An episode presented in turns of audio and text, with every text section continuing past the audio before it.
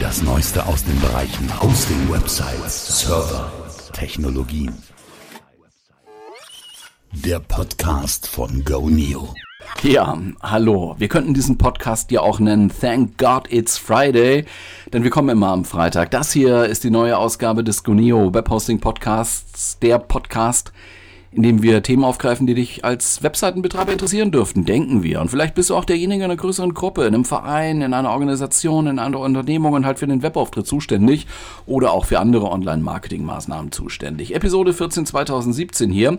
Und wenn du meinst, naja, mein Thema ist eigentlich nicht so richtig dabei, aber so, so ein bisschen ist das schon das, was ich gerne hören möchte, dann schreib uns ganz einfach. Gib uns Feedback hier, wenn du bei iTunes zuhörst oder bei Stitcher.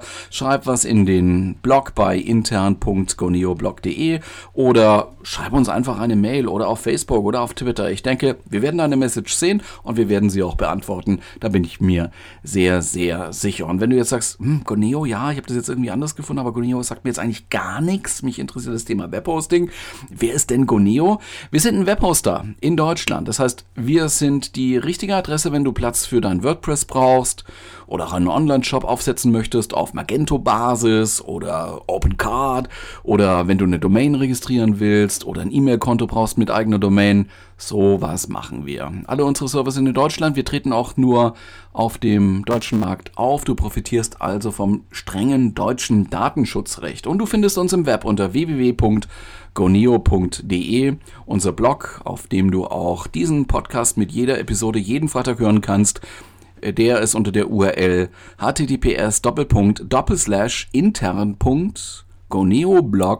intern.goneoblog.de ohne Minuszeichen oder sowas, das Goneo-Blog, einfach intern.goneoblog.de. Ja, vielleicht habt ihr schon eine Weihnachtsfeier gehabt, vielleicht kommt sie auch noch, bei uns in der Firma steht sie auch bald an. Ähm, wir wollen aber hier das Jahr überhaupt nicht Revue passieren lassen. Wir wollen aber trotzdem mal über etwas reden, was ähm, ja so ein bisschen zusammenfassend ist, so Ergebnisse widerspiegelt. Wir wollen heute etwas reflektieren. Ich wollte heute mal reden über Ergebnisse einer Studie, die der Branchenverband Bitkom ähm, Anfang November jetzt veröffentlicht hat mir ist die gerade in die Hände gefallen. Wer ist die Bitkom? Bitkom ist ein Bundesverband, heißt Bundesverband Informationswirtschaft, Telekommunikation und neue Medien e.V. Und wenn man die Buchstaben so ein bisschen, die Anfangsbuchstaben da ne, zusammenzieht und ein bisschen schön verbindet, dann kommt halt das Akronym Bitkom dabei heraus. Ja, ist ein Verband 1999 gegründet. Heute sind da ungefähr so 2500 Unternehmen unter diesem Dach in Deutschland. Ähm, ist aber auch für internationale Player offen und ich würde mal sagen, ähm, es ist schon recht, recht großer Verein. Die haben auch einige Möglichkeiten, haben auch die Möglichkeiten, auf wissenschaftlicher Basis Studien durchzuführen. Und über eine reden wir eben heute. Dieser Verband, dieser Bitkom hat äh, ja vielleicht als oberstes Ziel so optimale politische und wirtschaftliche Rahmenbedingungen für die ITK-Branche zu schaffen, also für die Digitalbranche, wenn man so möchte und betätigt sich in Feldern wie der Bildungspolitik, in der Forschungspolitik, äh, Wachstumsfinanzierung ist ein Thema, der Public Sector ist ein Thema, also öffentliche Verwaltung und so eine Computerisierung dort und Standort- und Arbeitsmarktpolitik natürlich auch. Also ab und zu hört man was von der Bitkom-Organisation und Anfang November erschien eine Ergebnispräsentation zu einer Studie aus einem solchen Arbeitskreis bei dieser Bitkom. Das ist der Arbeitskreis Digital Analytics and Optimization der Titel dieser, dieses Ergebnisberichtes, äh, was auch veröffentlicht worden ist als kurze Zusammenfassung in Präsentationform, lautet Digitale Kundenbeziehung, Untertitel Wie Unternehmen auf ihre Kunden in der digitalen Welt eingehen und wie sie davon profitieren. So, das ist äh, im Rahmen einer Pressemitteilung auch veröffentlicht worden. Du kannst die dir selber auch aus dem Netz holen. Und ich würde dir jetzt anbieten, wir machen hier Radio on Demand. Das heißt, wir können kurz eine Pause machen. Du kannst eine kurze Pause machen, indem du einfach auf Pause klickst und äh, diese, diese Audiospur jetzt einfach mal anhältst und in den Show Notes findest du den Link zu dieser Studie. Wenn du also parallel so ein bisschen mitlesen möchtest, wenn wir da gemeinsam durchsteppen wollen, dann hast du jetzt die Gelegenheit dazu und äh, müsstest halt nur einfach diesen, diese Episode kurz anhalten, hier das ziehen und dann wieder weiterlaufen lassen. Ich werde jetzt keine Pause deswegen machen, also diese Kunstpause brauchen wir hier, glaube ich, jetzt nicht.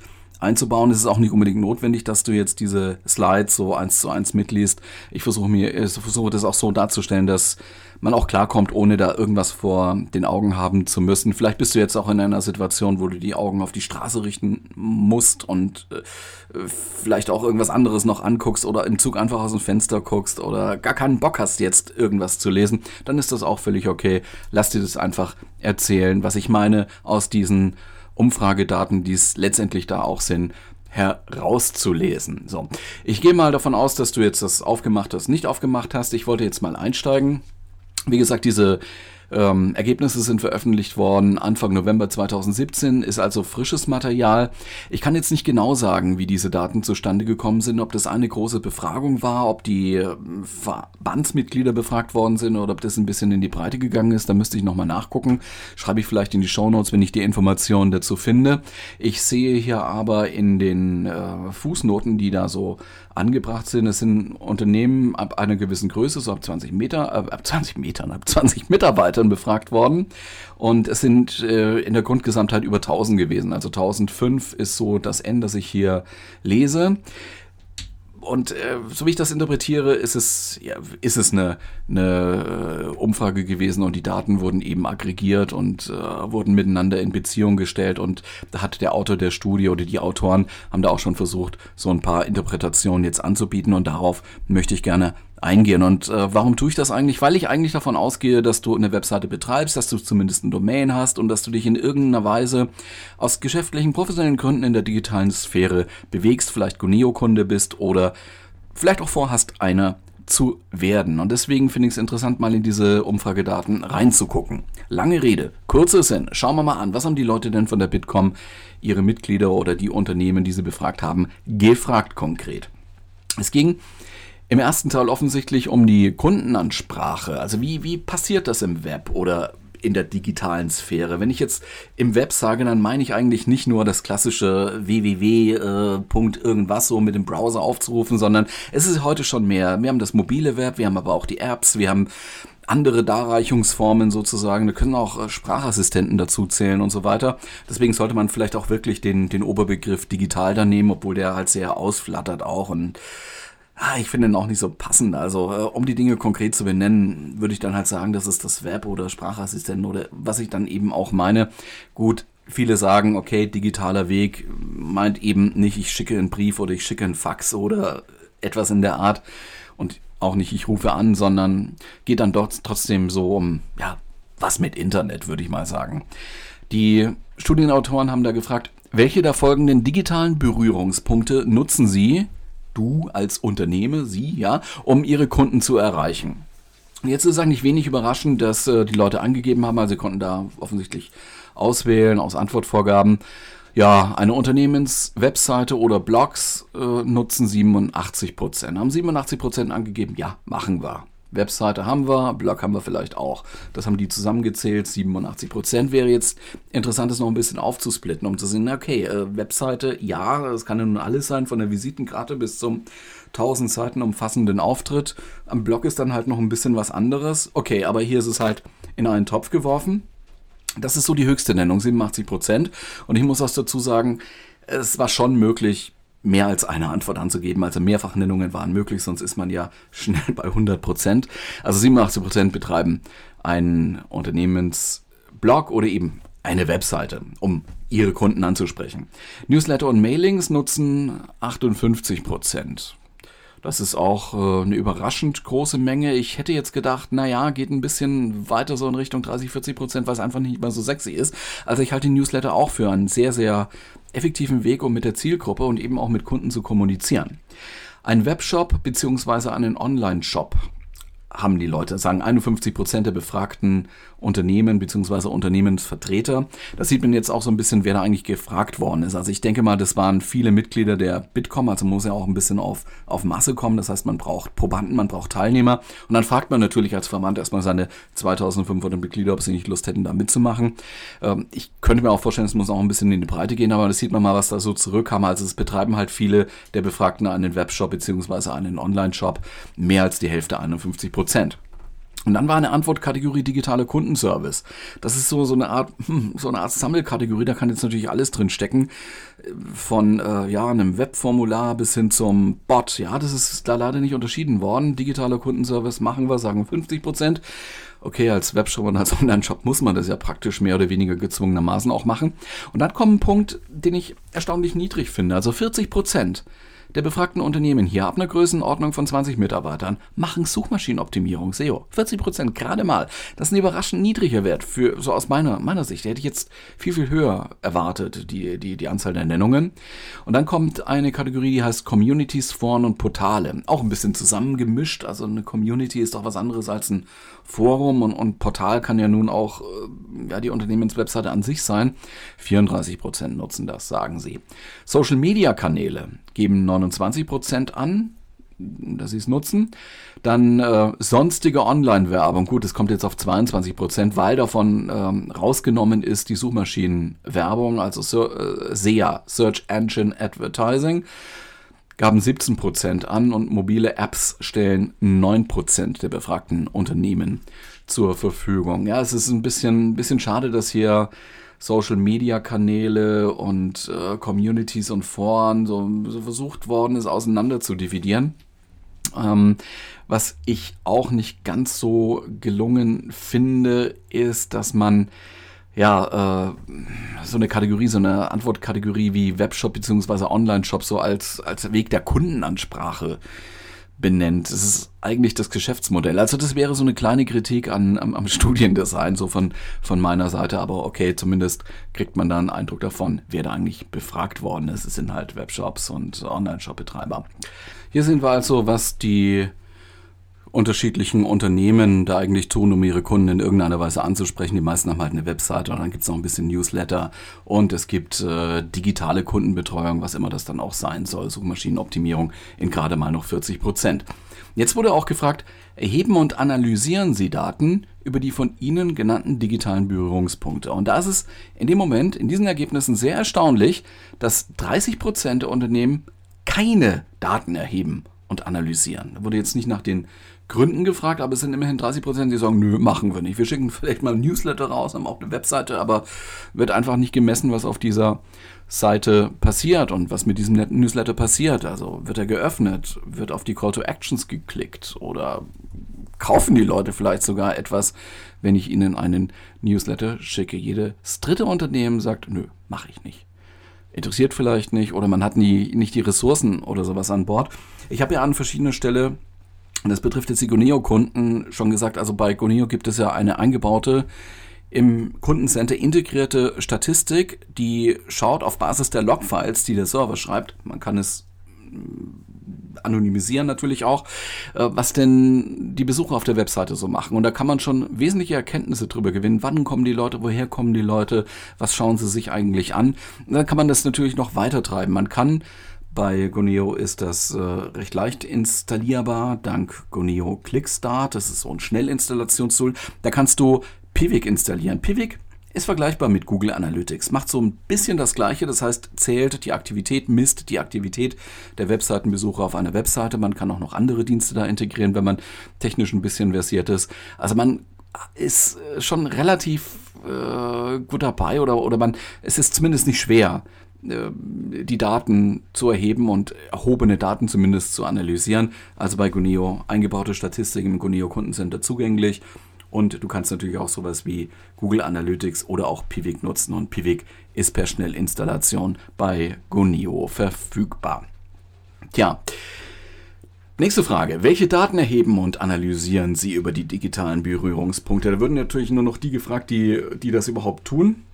Und äh, deswegen wird das N jetzt hier auch mal ein bisschen kleiner. Die Daten sind aber trotzdem recht interessant, also der, der Spiegel, den man so zurückbekommt. Also was analysieren die Leute denn, die Unternehmen da draußen? Ja, 63% sagen Besucherdaten von Webseiten und Blogs. Das ist so die klassische Webanalyse. Da zählt man einfach, wie viele Besucher wann auf welchen Webseiten waren. 63% tun das von denjenigen, die es tun. Andere schauen sich, das gaben 52 Prozent an, auch hier kann man wieder Mehrfachantworten geben, ähm, mobile App-Daten an. 32% schauen Social Media Daten an. Das geht eigentlich relativ einfach auch. Das kann man ja mit Facebook ganz gut machen. Wenn man so eine Facebook-Page betreibt, dann hat man auch Zugriff auf die Statistiktools und auch mit dem Facebook Business Manager hast du noch ein paar Einsichten. Das lohnt sich also auf jeden Fall. Du siehst, woher die Leute kommen, wie du deine Zielgruppe ausschöpfst oder äh, wie, wie, wie du deine Abonnenten auch erreichst. Das ist wirklich eine sehr, sehr schöne Sache. Da könnte man jetzt einen eigenen Podcast, eine eigene Episode drüber machen. Die gibt's auch im Netz. Vielleicht äh, äh finde ich etwas, was da empfehlenswert wäre, dann schreibe ich das mit auch gleich rein in die Show Notes. 30 Prozent der Befragten sagen, sie werten geografische Daten aus. Das kann man ja im Zuge der äh, der Webanalyse ja auch mitmachen. Die Tools geben da ja auch aufgrund des Standorts, aufgrund der IP-Adresse und so weiter auch ähm, äh, Aufschluss darüber, wo der User höchstwahrscheinlich sitzt, der gerade zugreift auf die Webseite. Newsletter und Mailing-Daten schauen sich 26 Prozent der Befragten an. Also das ist immer nur noch die, die, die, die Teilgruppe, die überhaupt Daten erhebt. Ne? Also die 30 Prozent, die es nicht tut, die sind da gleich rausgenommen. Die wurden ja natürlich nicht gefragt. Ja, Referrer-Daten. Also wo kommt der User her? Welchem Link folgt er sozusagen? Schauen sich 24 Prozent an. Sollte man auch tun. Also auch, auch da könnte man natürlich erwarten, hey, da, da muss da eigentlich mehr drin sein. Also nur, nur ein Viertel der befragten Unternehmen interessieren sich dafür, wie die Besucher auf die Webseite kommen oder so. Ne? Ähm, Verhaltensdaten auf Webseiten und Blogs, okay, das ist jetzt so ein bisschen geht ein bisschen mit einher. Auch wieder so ein methodisches Problem, Besucherdaten von Webseiten und Blogs. Ja, also wenn man dann nicht nur zählt, wie viele sind denn angemeldet im, im, im Blog oder, oder wie viele rufen die Seite auf oder so. Ja, also es ist ein bisschen vielleicht überlappend und ich weiß nicht, ob die Probanden das auseinandergekriegt haben im Kopf oder dann einfach ähm, zusammengeschmissen haben. Kundenzufriedenheitsdaten schauen sich 21 Prozent an, wobei ist so eine Sache. Also äh, merken wir ja auch, man muss schon fast schon drum betteln. Man muss die Kundschaft fast schon drum betteln, dass sie, dass sie irgendwas bewertet, weil, die Leute sind da so satt, ne? die werden ständig aufgefordert, irgendwas zu bewerten, irgendwas anzugucken und äh, dann Feedback zu geben. Wir machen das ja auch zum Beispiel mit diesem Podcast ständig, indem ich sage, ja, äh, abonniert uns doch bitte und äh, schreibt doch mal eine Bewertung auf iTunes und so. Ne? Äh, Klar, und dann, dann ist es wirklich sehr, sehr ernüchternd, wie viele Leute das wirklich tun. Aber äh, letztendlich sind das natürlich sehr wertvolle Daten. Egal, ob man positives oder negatives Feedback bekommt. Also positives Feedback, klar, kann man natürlich dann gut fürs Marketing wieder nutzen. Negatives Feedback kann man zumindest für die Produktentwicklung nutzen oder um seine internen Prozesse besser aufzusetzen. Also verkehrt ist das natürlich nicht. 21 Prozent sind da dabei. Ja, 15% schauen sich ihre Suchmaschinen und SEO-Daten an. Ah, das ist ein sehr, sehr kleiner Wert.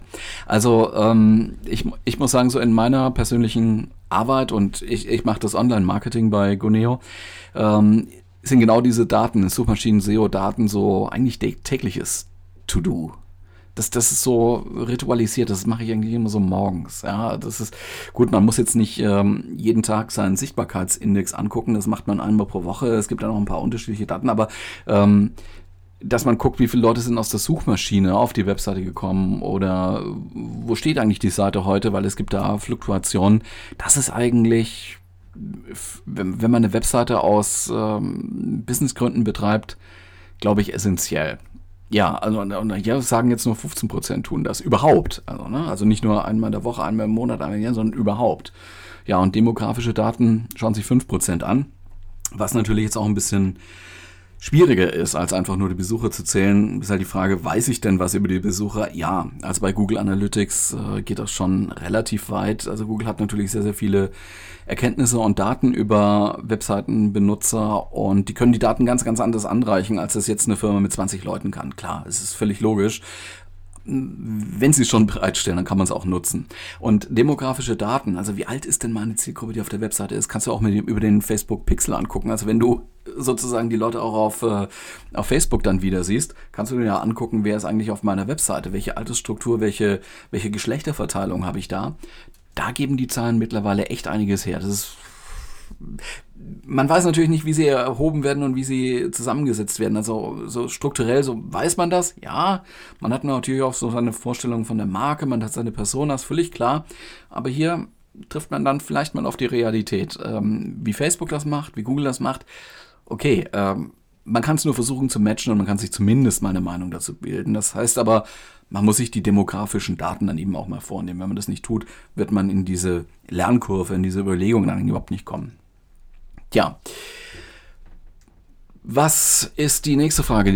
das nächste Slide hier drauf, da steht drüber, nur die Hälfte versucht, die eigenen Kunden besser zu verstehen. Gut, das äh, haben wir ja vorhin, vorhin gesehen. Ähm, alle Unternehmen sind jetzt mal so 100 Prozent und jetzt gehen wir mal ein bisschen, bisschen runter in den Index, haben die halt die Folie hier aufgebaut. Also 1005 Unternehmen wurden befragt. So, was machen denn die, die verschiedenen ähm, Unternehmen. Unternehmen, die digitale Berührungspunkte bzw. Touchpoints nutzen, um ihre Kunden zu erreichen, sind dann von diesen 100% dann noch 96, also 96%, n gleich 968. So, das ist auch noch viel. Und dann, jetzt bricht es runter. Unternehmen, die Daten über ihre digitalen Berührungspunkte, beziehungsweise man sagt ja auch Touchpoints erheben und analysieren, das sind jetzt noch 65 Prozent. Also 65 Prozent, haben wir ja vorhin mal schon so einen ähnlichen Zusammenhang gehört, erheben überhaupt solche Daten. Und Unternehmen, die einen Wert aus der Nutzung von Digital Analytics und Optimization generieren, DAO, Digital Analytics and Optimization generieren, sind 53 Prozent. In diese Stoßrichtung ging diese Studie auch ein bisschen. Also die wollten da offensichtlich mal gucken, äh, ja, wer, wer ist denn so im Bereich Digital Analytics and Optimization zu Hause? Wer nutzt das denn überhaupt? Da haben sie festgestellt, 53 Prozent der befragten Unternehmen ist da dabei. Und Unternehmen, die mindestens ein sogenanntes DAO-Tool, also Digital Analytics Optimization Tool im Einsatz haben, sind gerade mal noch 38 Prozent. Die anderen, und das ist so ein bisschen die, die Intention dieser Studie oder die Aussage dieser Studie, werfen die Daten halt weg oder nutzen sie nicht in, in einer Form, die im Sinne dieser Studie jetzt optimal wäre. Andere Frage war dann, setzt Ihr Unternehmen Analyse- und Optimierungstools ein, beziehungsweise plant dies? Gut, da geht es natürlich jetzt ein bisschen auseinander, was wird eingesetzt und was ist geplant.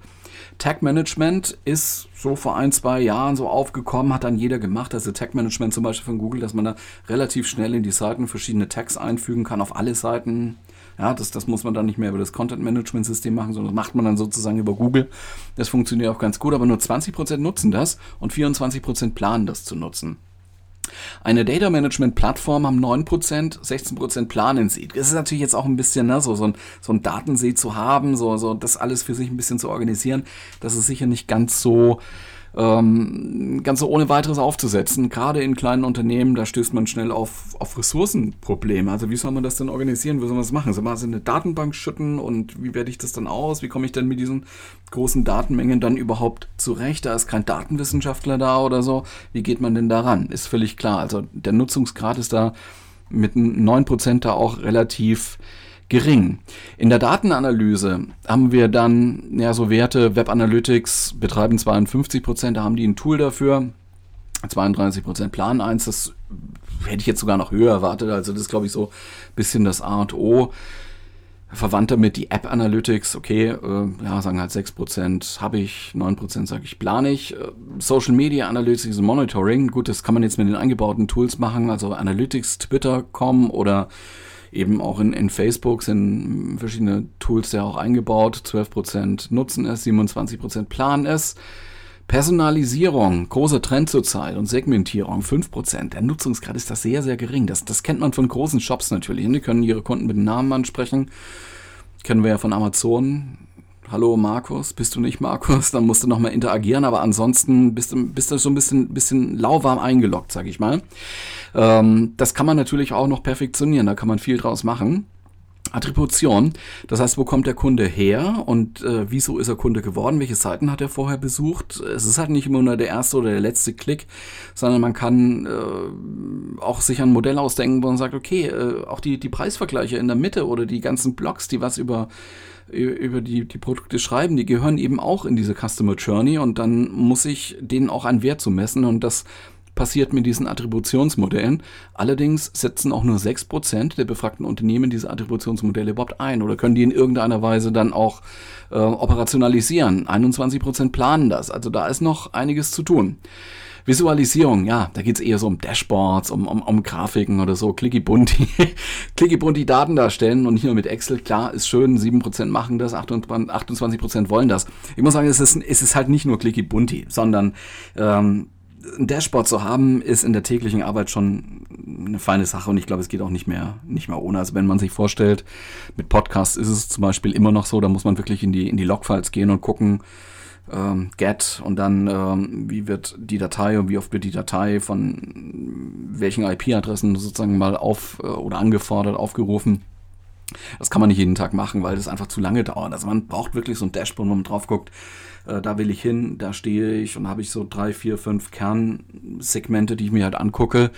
Ähm, äh, da kann ich jeden, jeden Tag eine Logfile-Analyse machen, ist völlig klar. Alles in Excel importieren und dann äh, vielleicht mal ein paar Fragestellungen untersuchen. Das ist was für einmal im Monat, wenn es hochkommt, einmal in der Woche oder einmal im Quartal oder so, aber kann man halt nicht im, im täglichen Doing machen. Deswegen braucht man irgendwas Visuelles. Ja, 28 Prozent, ich habe es ja gerade schon gesagt, hätten das dann auch gerne, beziehungsweise planen dies. Optimierung ist so das andere Feld.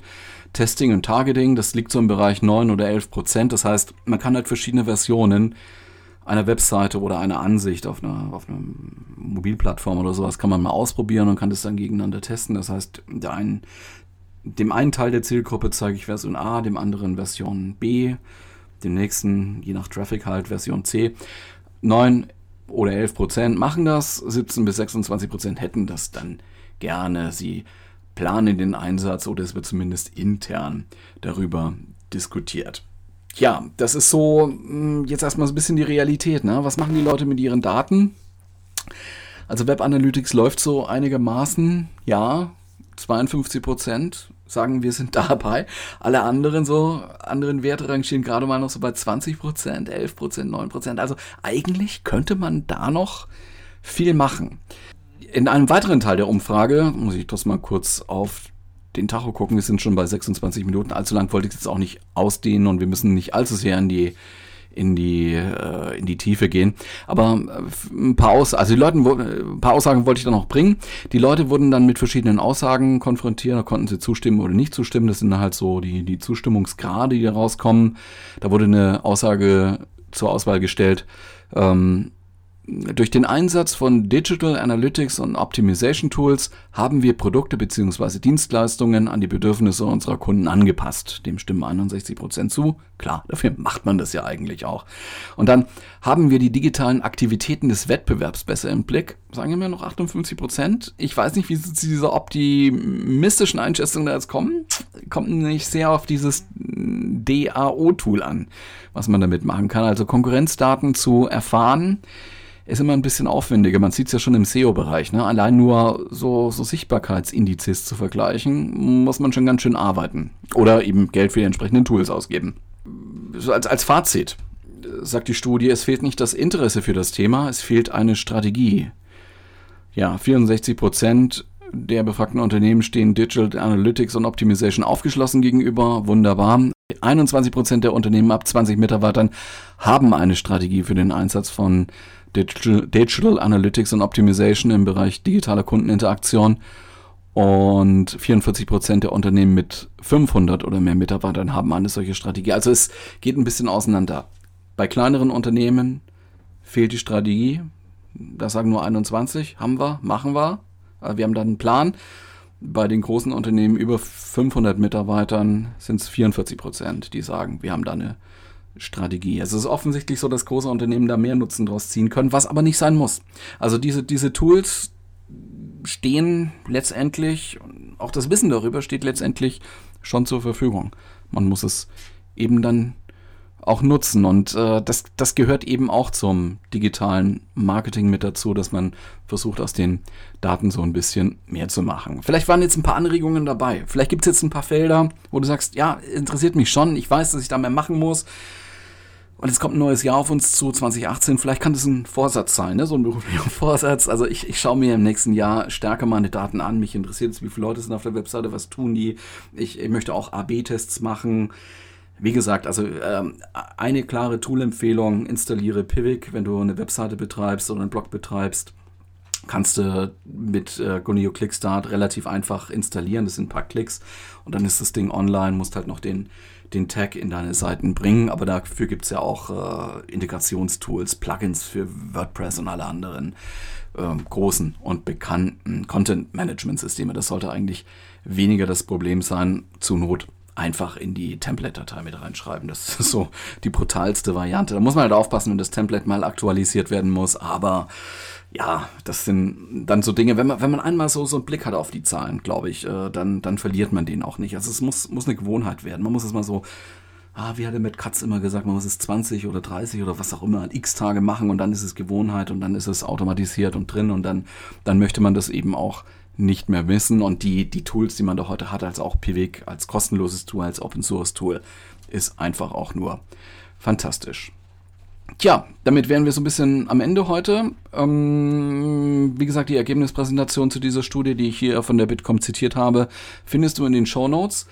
Ein kleiner Hinweis noch. Ich habe gesehen, die allermeisten Leute, die diesen Podcast hören, Dankeschön, dass du es hörst und dass du dabei bist, die hören uns über internguneo.blog.de. Also die schauen sich das im Browser an und lassen halt da den Player laufen. Deswegen auch ein kleiner Tipp, unabhängig davon vom Webbrowser, wo du jetzt an einen Platz oder so mehr oder weniger gefesselt bist, bekommst du uns auch per Stitcher unter stitcher.com. Such nach Guneo oder schau einfach bei uns in den Shownotes nach, wie du da hinkommst zu unserem Angebot.